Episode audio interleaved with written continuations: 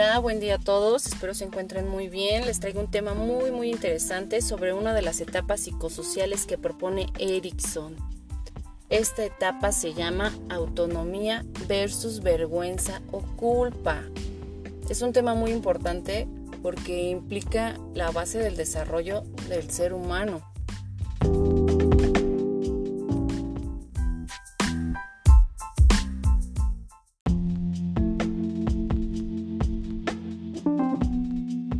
Autonomía versus vergüenza. Segunda etapa psicosocial de Erickson. Esta etapa abarca de los 18 meses a los 3 años aproximadamente. Es aquí donde el bebé desarrolla cierto grado de independencia. Es un impulso hacia la autonomía, muy relacionado con la etapa en la que el niño aprende a caminar. Hace cosas por sí mismo, come solo, controla sus esfínteres y se empieza a separar un poquito de la madre, entre otras cosas. El niño también aprende en esta etapa a decir no, palabra importante que marca el inicio del desarrollo de su voluntad, aprender a decir no.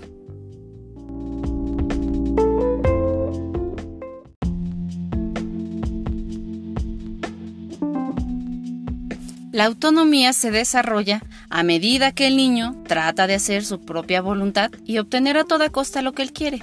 Y la vergüenza surge a medida que el niño elige su propia voluntad y experimenta la decepción de los adultos por no vivir de acuerdo con las expectativas de estos.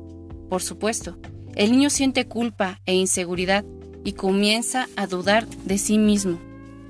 La capacidad del niño para sentir vergüenza puede ser explotada fácilmente por unos padres duros o recibir la guía amorosa de unos padres sensibles, quienes pueden ayudar a sus hijos a desarrollar una autonomía sana. Para una afirmación sana, los padres pueden responder de la siguiente manera. 1. Deben aprobar realmente su elección cuando es correcta. 2. Sentirse a gusto con todas las emociones del niño, para que las exprese plenamente. 3. Firmeza. Saber decir no cuando el niño elige algo equivocado.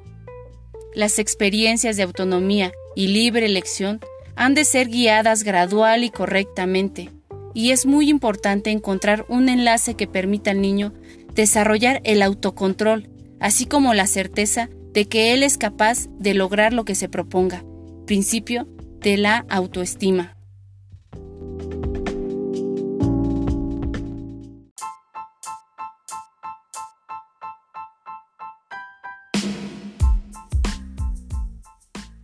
Y claro, un poco de vergüenza y duda no solo es inevitable en la vida, sino que incluso bueno. Sin ella, desarrollaríamos lo que Erickson llamó impulsividad, referida a desbocarse sin considerar los límites o las consecuencias que esto implique. La crisis de la autonomía continúa de por vida, pero la base de esta es el desarrollo de una voluntad sana, que fomentará la salud física y emocional, ya que con la voluntad puede decir no y tomar alternativas en vez de depender pasivamente de que cambie la situación.